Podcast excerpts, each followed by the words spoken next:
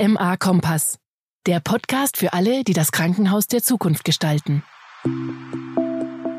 Wie stellen wir uns unsere Zukunft vor? Welche Szenarien gibt es und welche Fantasien?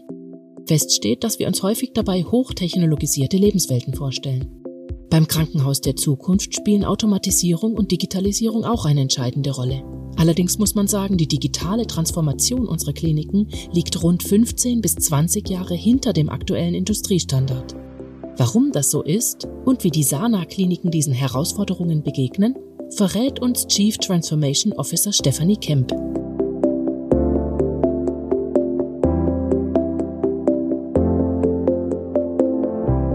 Herzlich willkommen, liebe Hörerinnen und Hörer, zu einer weiteren äh, Podcast-Folge von KMA, KMA Kompass. An meiner Seite äh, wieder die liebe Lisa. Liebe Lisa, wen haben wir denn dieses Mal in unserem Podcast dabei? Hallo Jeremy und natürlich auch herzlich willkommen, liebe Hörerinnen und Hörer. Schön, dass Sie wieder dabei sind. Heute bei uns ist Expertin Stefanie Kemp. Die gelernte Kinderkrankenschwester hat schon Stationen gemacht bei Vorwerk, der Innogy SE und beim Softwarehersteller Oracle. Seit September 2022 sie Vorstandsmitglied und Chief Transformation Officer der Sana Kliniken AG mit den Schwerpunkten Datenschutz und Datensicherheit, IT sowie digitale Transformation. Und seit Januar 2023 ist sie außerdem Aufsichtsrätin bei der Adesso SE. Sie ahnen es schon, liebe Hörerinnen und Hörer. Heute geht es in Richtung Digitales, aber vor allem auch in Richtung Transformationsprozesse. Und damit herzlich willkommen, Frau Kemp. Ganz herzlichen Dank, Lisa. Ähm, ich habe noch eine kleine raue Stimme von einer Erkältung. Ich hoffe, das passt. Und äh, ich möchte mich herzlich bedanken für die Einladung zu dem Podcast heute Morgen. Ja, sehr gerne. Das passt auf jeden Fall. Und ähm, dann würde ich direkt reinstarten. Ähm, Steffi, du hast Transformation quasi im Jobtitel. Kannst du ähm, für unsere Hörerinnen und Hörer vielleicht kurz umreißen, welche Transformationsschwerpunkte es in der deutschen Kliniklandschaft und damit auch bei Sana aktuell gibt? Äh, ja, gerne. Also Transformation ist ja ein sehr, sehr weitläufiger Begriff und ich denke schon auch, dass es manchmal von außen gesehen schwierig ist, das zuzuordnen. Was sind eigentlich die Aufgaben, die dahinter stecken? Und ich komme jetzt mal von einem ganz banalen Thema, was ich glaube uns alle beschäftigt, egal ob das Krankenhauslandschaft oder Industrie ist. Das ist das Thema Prozesse. Die Frage in der Transformation ist doch immer, wie wollen wir arbeiten?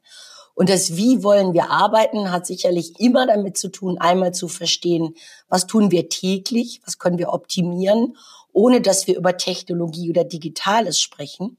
Und natürlich dazu gehört auch eine wie auch immer geartete Einstellung oder Haltung, also wir sprechen eigentlich so ein bisschen vom Mindset, wie wir in Zukunft unseren Arbeitsumfeld gestalten wollen. Und das sind die Themen eigentlich grundsätzlich, die in diesem Transformationsressort bei der SANA gehören. Wir fangen an bei Veränderungsprozessen mit der Thematik Prozesse.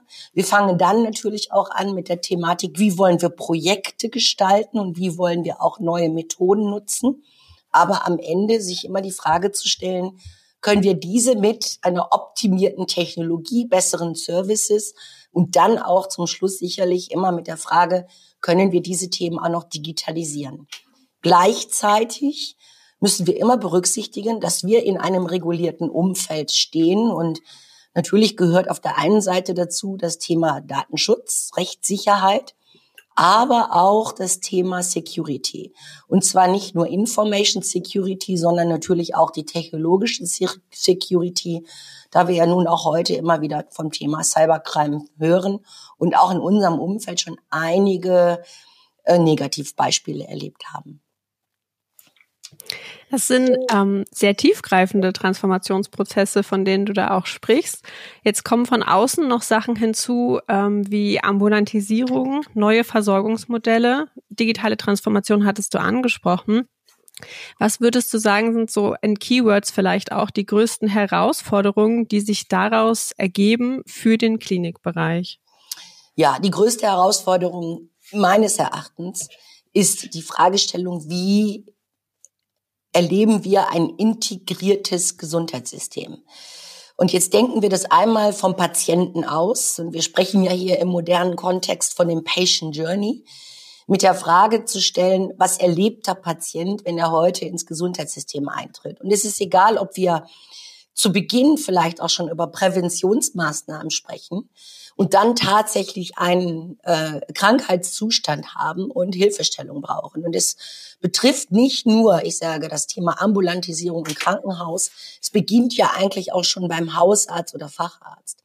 Und die große Herausforderung wird sein, wie wir den Patient, den wir vielleicht auch mal als Kunde definieren, entlang dieser unterschiedlichen, heute nicht integrierten Einheiten sauber, transparent und gut aufgeklärt über diese Thematik schicken. Und für uns im Spezifischen ist natürlich Ambulantisierung ein großes Thema.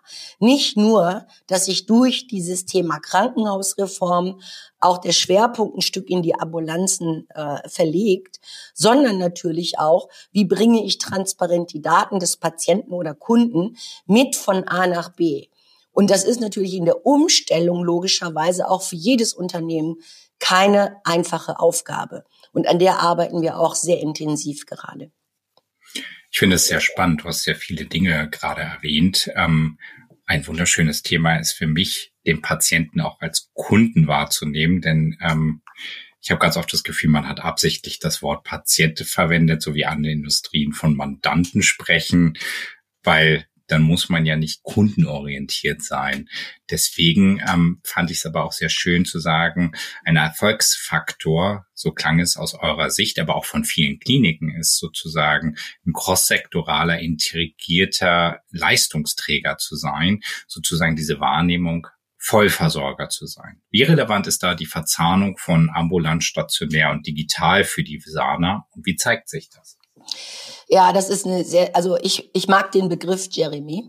Ähm, und jetzt geht es natürlich genau darum, sich die Frage zu stellen, wenn wir mal in den Sana Kosmos schauen, dann ist ja unser Geschäft tatsächlich sehr stark ausgelegt auf das klassische Thema Krankenhaus und jetzt dazu nochmal im großen Stil eben Ambulanz. Und unser Bestreben ist, unabhängig davon, wo unser Patient auftaucht, ob er in der Ambulanz auftaucht, dort behandelt wird und dann möglicherweise stationär kommt und dann von stationär möglicherweise auch wieder ambulant geht, ähm, diese Verbindung als eine durchgehende Kette, äh, ob es jetzt intersektoral ist oder äh, Cross-Sektor ist, völlig egal für den Patienten, muss das eine einheitliche, ein einheitlicher Behandlungspfad sein.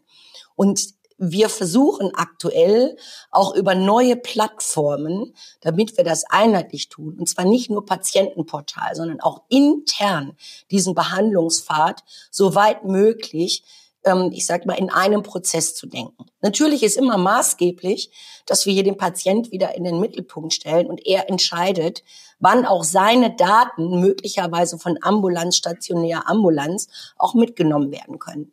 Das ist eine große Herausforderung. Wenn wir intern darüber nachdenken, stellt sich das für uns extrem einfach dar. Das kann man heute mit modernen Technologien machen, die eigentlich so gar nicht verfügbar sind im, äh, im Gesundheitssystem. Aber am Ende müssen wir berücksichtigen, dass es nach der DSGVO logischerweise der Patient das Recht hat zu entscheiden, wie wir mit seinen Daten arbeiten. Und ich glaube, diese zwei Themen, die müssen wir sauber übereinander bringen. Die Frage ist natürlich ähm, auch DSGVO kann man im Grunde genommen, wenn man es äh, sauber abbildet, äh, da in die Kommunikation mit dem Patienten geht oder dem Kunden sehr gut abbilden. Ich sehe aber, wenn ich mir jetzt die Kliniklandschaft ansehe, eher eine große Herausforderung in den Themen Agilität und Interoperabilität. Und du kommst ja gerade aus der Vergangenheit wirklich eher aus agilen, interoperablen Unternehmen und bist jetzt zurück in der Krankenhauslandschaft. Wie sehr spiegeln denn jetzt so die Punkte agil und interoperabel die Kliniklandschaft wieder? Ähm, ich würde einfach mal mit äh, nochmal mit der generellen Sicht auf ähm, die, ich sag mal, den Technologiestandard oder den Digitalisierungsgrad äh, der Krankenhauslandschaft angucken. Und da kann ich gerne einfach nur auf Sana schauen, aber ich glaube, da sind wir sehr vergleichbar mit vielen anderen. In der Tat ist in der Industrie würde ich vergleichen, dass jetzt den jetzigen Stand, insbesondere in der Krankenhauslandschaft, meines Erachtens sind wir da locker mal 15 bis 20 Jahre hinterher. Agilität ist eigentlich noch im großen Stil ein Fremdwort. Und Interoperabilität wird ja alleine schon durch die gegebenen Plattformen vernichtet, ist ja gar nicht existent. Und ich denke, hier ist eigentlich die größte Hebelwirkung, dieses System einmal neu zu denken. Nämlich tatsächlich interoperable Plattformen zu bauen, wo wir heute Industriestandards nutzen können, ob sie Microservices heißen, also offene Schnittstellen, an denen ich tatsächlich über die Sektoren hinweg einen sauberen, ordentlichen, schnellen, gesicherten Datentransfer ermögliche. Das erlebe ich aktuell in der Situation nicht. Und wenn du mich dann fragst, wie ich diesen Digitalisierungsgrad vergleichen würde mit der Industrie, da liegt die Industrie heute sicherlich in vielen Bereichen auch ein Stück abhängig durchaus einer, einer Skala von eins bis zehn eher schon bei sechs, sieben. Und da sind wir im Gesundheitssystem leider eher auf der Skala zwischen zwei und drei.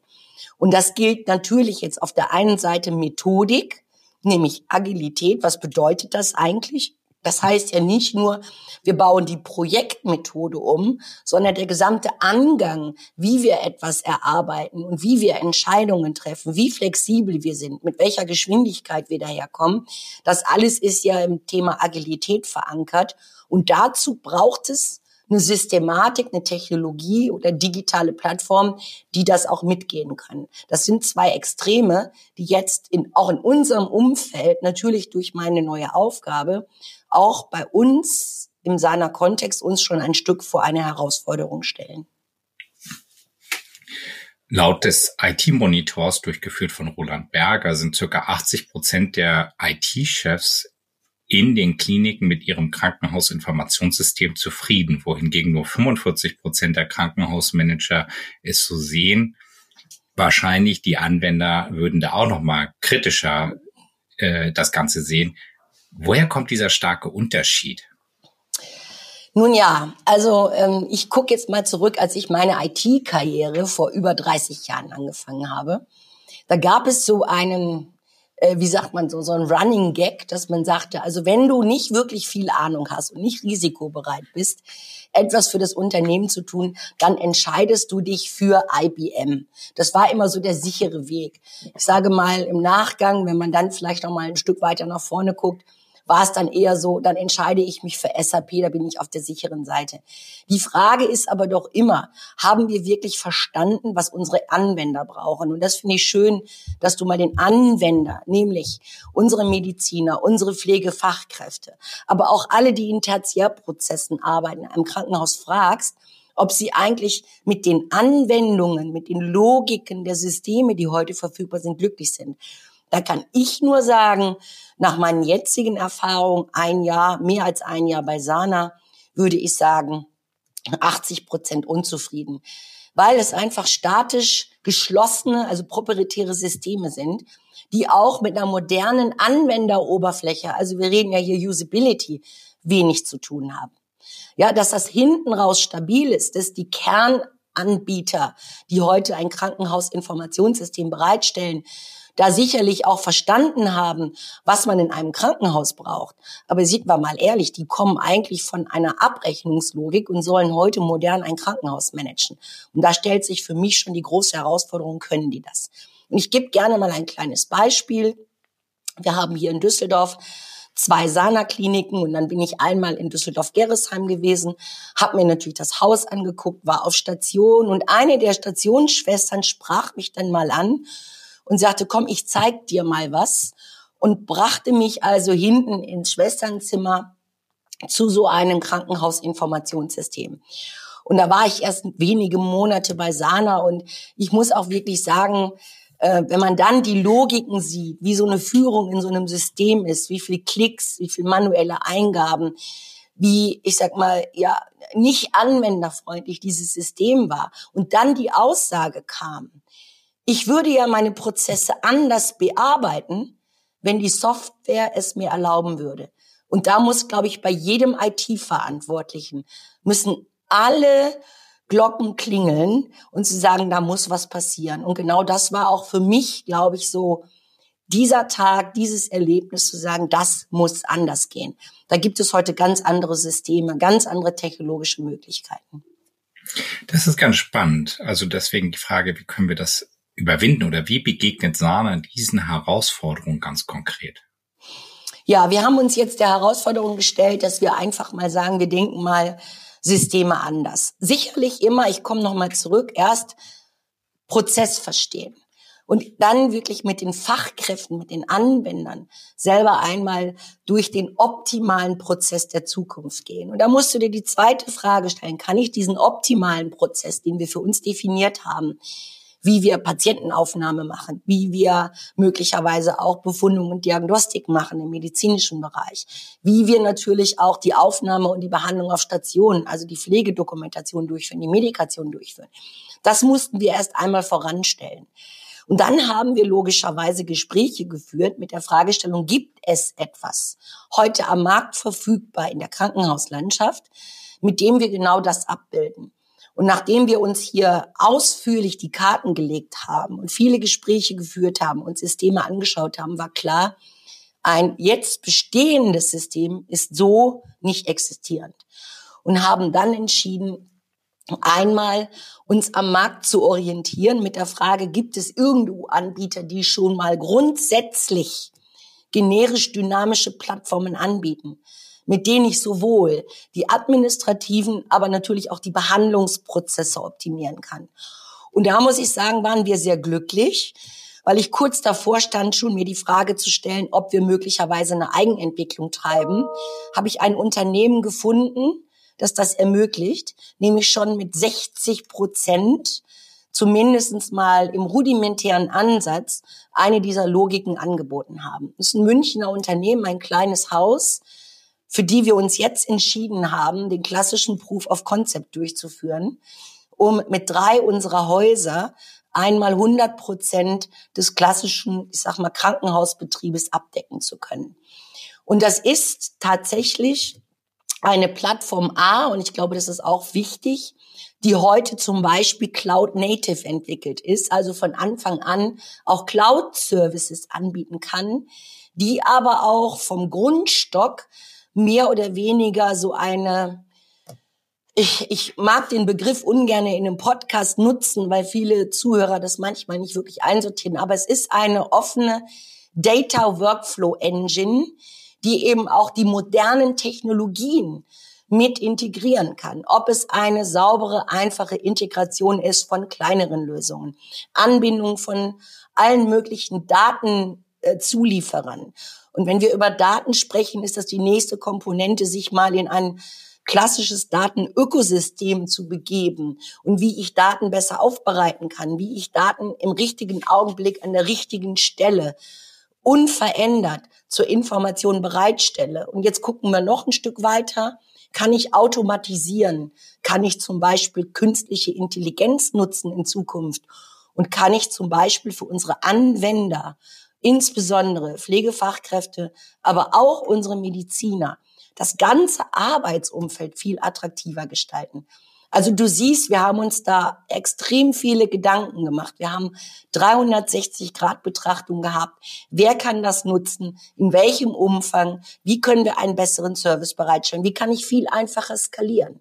Und wie kann ich trotzdem eine Standardplattform nutzen, aber dem Anwender die Möglichkeit lassen, seinen Prozess über diese Plattform optimal zu gestalten. Und wenn das uns gelingt, dann behaupte ich mal, könnten wir ein Gamechanger auch in der deutschen Krankenhauslandschaft sein.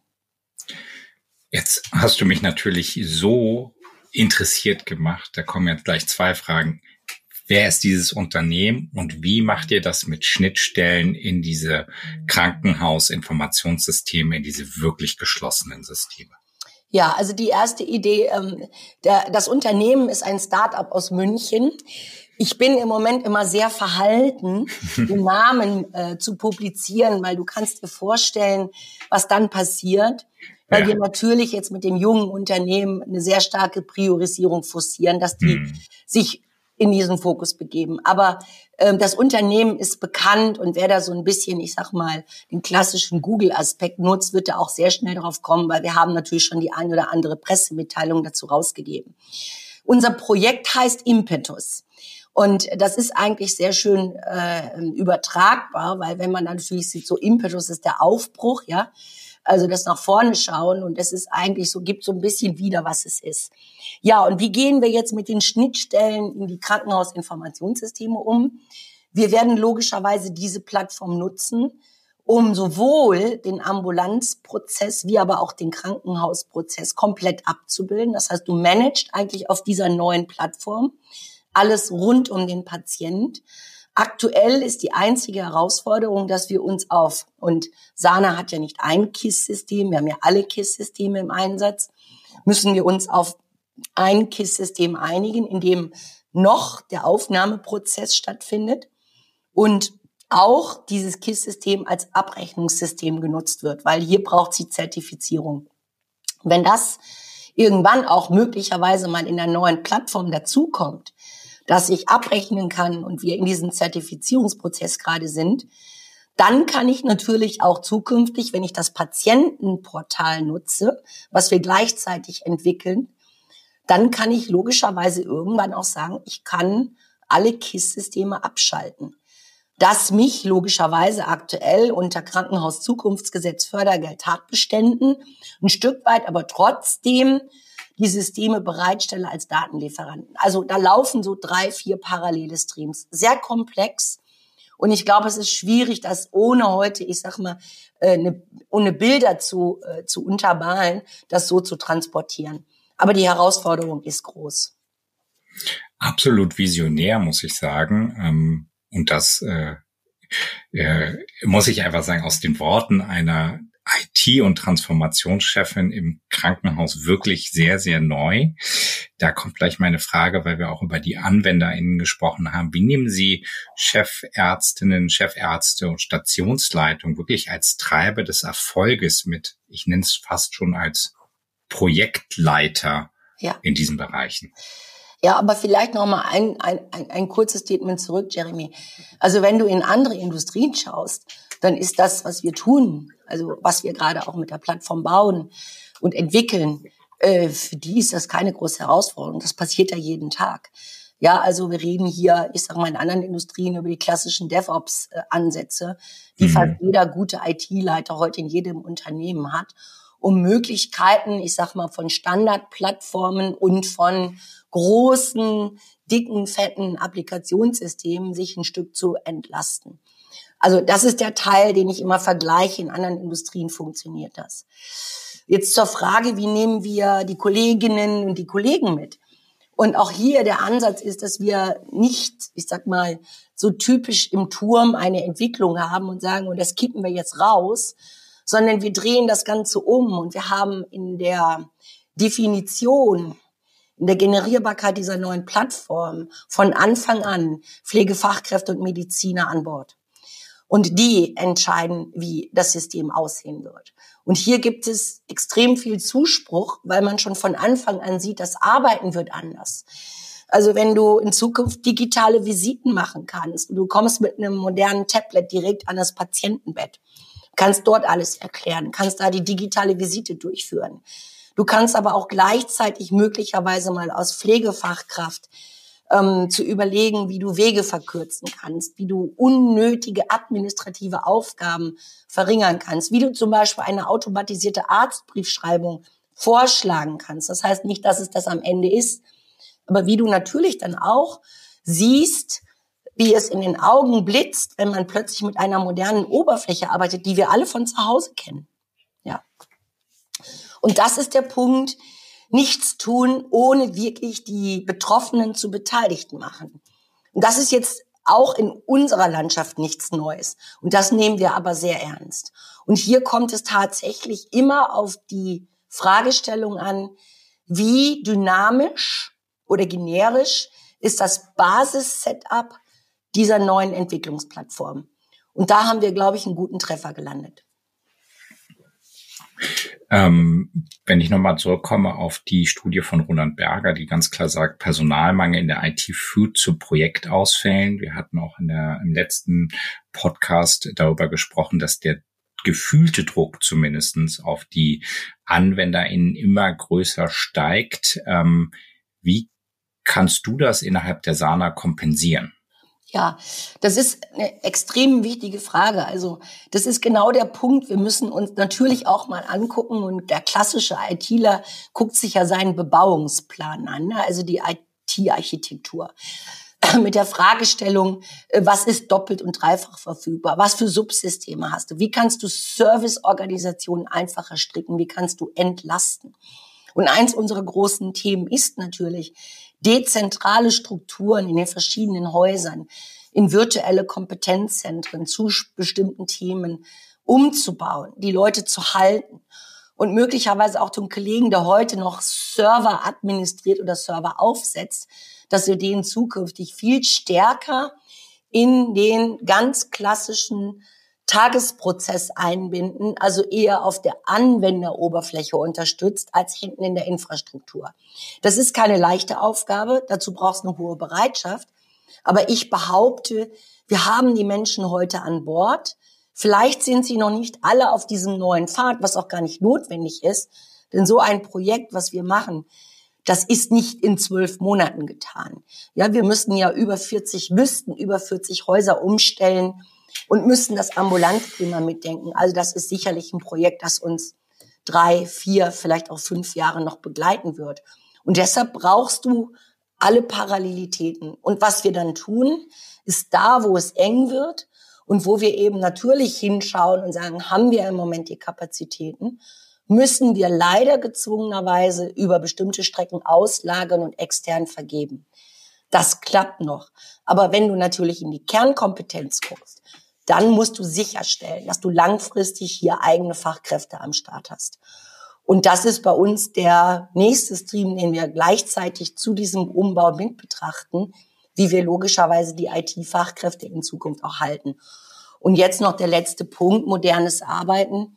Wir denken natürlich auch über ähm, mobile Offices nach. Also im ganz klassischen Sinn müssen wir denn immer alle noch heute auch zentral in einer IT-Organisation uns treffen. Das ist schwierig an manchen Strecken, aber ich glaube, das ist die Zukunft. Und ein System kannst du administrieren, gerade wenn es in der Cloud produziert wird, egal wo du sitzt. Ein Service Center kannst du virtuell heute so aufschalten, dass der Endanwender, wenn der Service braucht, gar nicht sieht oder merkt, wo der Mitarbeiter sitzt. Und das sind nämlich Szenarien, die wir zusätzlich noch aufarbeiten, dass es einfach attraktiv wird, auch für IT-Kräfte mit uns zu arbeiten. Ja. Bestärkt dich die aktuelle politische Situation dahingehend, also diverse Digitalgesetze, die Herr Lauterbach gerade plant, oder befürchtest du, dass Deutschland erstmal in so eine genannte Gesundheitsrezession wandelt äh, durch die Krankenhausreform? Na, also äh, sind wir nicht schon längst in einer Gesundheitsrezession, wenn man sich das mal wirklich real anschaut? Und ich glaube, man muss da immer fair sein. Da gibt es immer gute und natürlich auch schlechte Initiativen. Äh, wenn ich jetzt mal ganz egoistisch bin, begrüße ich natürlich sehr, dass es vom Bundesgesundheitsministerium mittlerweile eine Digitalstrategie gibt. Ich begrüße auch persönlich sehr, dass wir jetzt hoffentlich endlich zum Abschluss der EPA kommen. Dass wir da also wirklich mal dieses Opt-out-Verfahren bringen. Das soll ja auch unsere Bestrebung sein, dass unsere Patienten über unser Patientenportal selber entscheiden können, was sie nachher in die EPA packen. Ja, wir reden hier über Standardschnittstellen. Die sind definiert. Also ich glaube, das ist immer so ein Thema, wo man sagt, na ja, sind wir jetzt unbedingt happy in der Krankenhausreform als Sana? Sicherlich nicht. Denn wir werden ja auch betroffen sein bei der Einordnung, ja, wenn wir über die Levelzuordnung sprechen. Äh, damit haben wir, glaube ich, nicht sichergestellt, wenn man fairerweise ist, den äh, Pflegefachkraftmängel äh, begegnen zu können, weil wir merken natürlich auch selber in den eigenen Häusern, ob da eine große Mobilitätsambition besteht. Das kann ich nur verneinen, das gibt es nicht. Aber die Frage ist natürlich berechtigt, äh, sehen wir tatsächlich da einen Weg nach vorne? Und ich glaube, wenn ich hier auch ein Stück von meinen Kollegen spreche, wir haben noch ganz viele Fragezeichen im Kopf. Also da gibt es kein klares Ja oder Nein oder ich bin sehr zuversichtlich oder unzuversichtlich. Aber was ich eigentlich spüre, ist, dass wir doch eigentlich schon in einer Gesundheitsrezession sind. Steffi, bei all den Veränderungsprozessen, die wir heute besprochen haben und auch wie die Sana damit umgeht, finde ich, darf man immer nicht ganz aus den Augen verlieren. Du hast schon gesagt, ihr habt über 40 Häuser und irgendwie auch ein paar Möglichkeiten damit allein, dass es dich zum Beispiel gibt oder dass es eine Transformation Officer gibt. Jetzt haben kleine Kliniken natürlich in ihrem Scale auch Transformationsprozesse zu bewältigen. Gibt es irgendwas, was du denen raten würdest, um das, das zu schaffen? Das ist eine große Herausforderung für einzelne Häuser. Aber auf der anderen Seite, Lisa, haben die es viel einfacher. Ja, weil du tatsächlich statisch ja in so einem kleineren Kosmos unterwegs bist. Und sich hier eben auch die Frage zu stellen, äh, was kann ich denn eigentlich, ich sag mal, für ein Haus viel einfacher transformieren? Ich ähm, kann immer nur den Vergleich ziehen, wenn ich versuche, den Standard-Krankenhausprozess zu definieren für Sana, äh, dann betrifft es den Umbau von vielen Häusern und da muss das skalierbar sein. Und da müssen viele Mitarbeiter aus unterschiedlichen Perspektiven darauf schauen, ob so eine Plattform passt. Wenn ich in einem Haus unterwegs bin, kann ich nur jeden ermutigen, diesen Schritt zu gehen. Und es gibt ja tatsächlich in einigen Regionen, und das äh, finde ich eigentlich auch sehr schön, ähm, Bestrebungen und auch Initiativen, dass sich Einzelhäuser zusammenschließen und diese Themen gemeinsam angehen.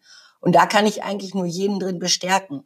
Und wenn ich jetzt mal für uns weiterschaue, habe ich natürlich auch eine Vision, dass vielleicht sogar eine Sana in Zukunft ein Provider wird für eine neue Krankenhausplattform und wir den Service erbringen können. Denn damit haben wir immer die Möglichkeit, es viel, viel, viel besser zu skalieren.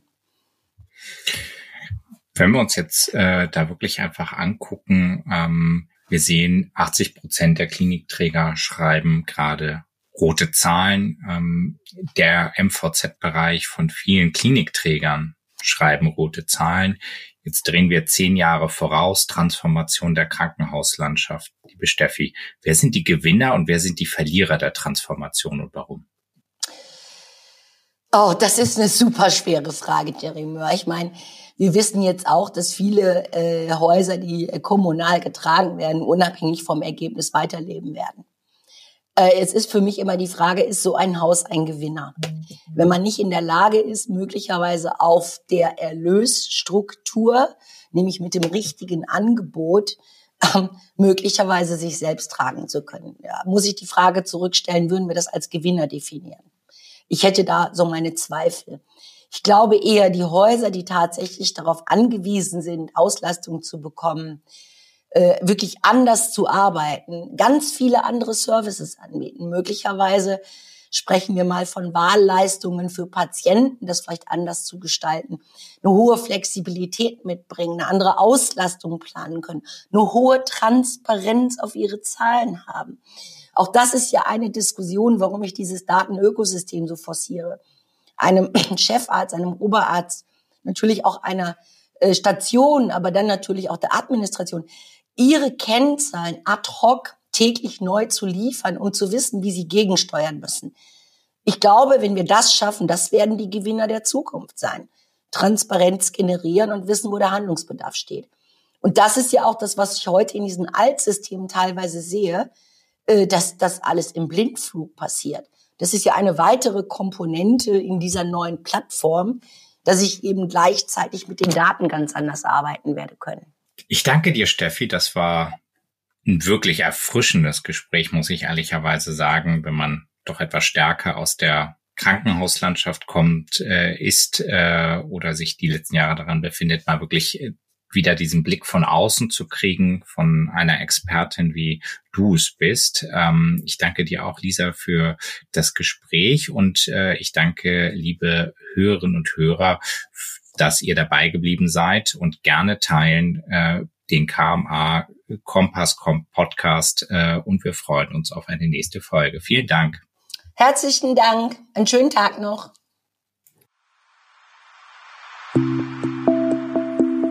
So, liebe Hörerinnen und Hörer, jetzt sind wir schon wieder fast am Ende der Folge angekommen.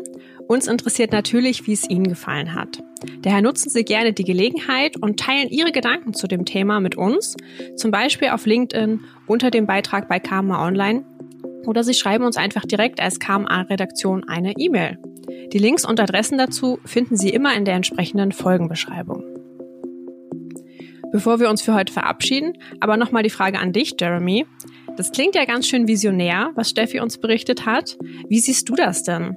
Also erstmal möchte ich ganz klar sagen, was für eine Power-Person. Also ich kann mir einfach wirklich gut vorstellen, wie sie Mannschaften, wie sie Teams hinter sich vernetzt und ganz klar da ihre Vision nicht nur ausmalt, sondern da auch ganz klar vorangeht.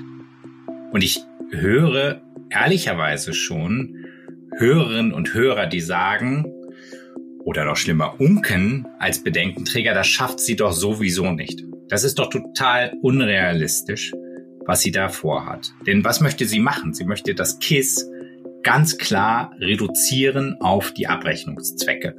Dafür, wozu es ja eigentlich mal gemacht worden ist. Und sie möchte nicht nur, wovon viele darüber sprechen, eine Art Datendrehscheibe schaffen, sondern sie möchte im Grunde genommen eine ganz neue äh, Vision aufmachen, wie wir arbeiten, das AnwenderInnen orientiert ist und im Grunde genommen dafür sorgt, dass Daten in diversen Microservices im Grunde genommen eingegeben werden und das Relevante wird dann im Grunde genommen überführt in ein KISS. Also das ist noch mehr als so eine Datendrehscheibe, sondern es geht wirklich darum, das KISS abzulösen. Manche unken das KISS im KISS, aber das wird es gar nicht sein, sondern es werden alles nur noch Microservices sein. Mit einer hohen Usability, mit einer, mit einer Agilität, wie wir sie überall ehrlicherweise kennen, nur nicht in der Gesundheit. Und warum ich deswegen ganz klar auch nicht diese Frage gestellt habe, was begegnest du diesen Bedenkenträgern? Ich glaube, sie wird ganz klar sagen, weil alle wünschen das und immer so zu agieren, wie wir das jetzt gemacht haben in der Vergangenheit, bringt uns doch nicht weiter. Und ich glaube, die Wahrheit liegt doch da draußen. Wir wünschen uns das. Wir wünschen doch, dass Steffi Erfolg hat. Und das zweite, der zweite wichtige Punkt ist, Sie hat ganz klar gesagt, sie setzt das jetzt um mit drei Krankenhäusern. Und das Wichtige ist, das, was sie da umsetzen wird, das kostet nicht 5,50 Mark, sondern das ist wirklich teuer. Das, ähm, da muss Geld in die Hand genommen werden. Und das heißt, die gesamte Sana-Geschäftsführung glaubt doch daran. Sie hat drei Krankenhäuser, die da mitwirken werden. Das ist doch etwas, wo ich denke, da müssen wir dranbleiben. Lisa. Da sollten wir unbedingt dranbleiben, um das zu sehen, wie sie das umsetzt. Und wenn sie das in zwei, drei Jahren umgesetzt hat, dann sagen wir doch alle Danke, dass du das geschafft hast. Und das wollen wir auch. Und wenn sie es nicht schaffen sollte, dann hat sie es doch versucht. Und im schlimmsten Fall müssen wir weiterhin an die Krankenhausinformationssysteme gebunden sein, wie wir es jetzt sind.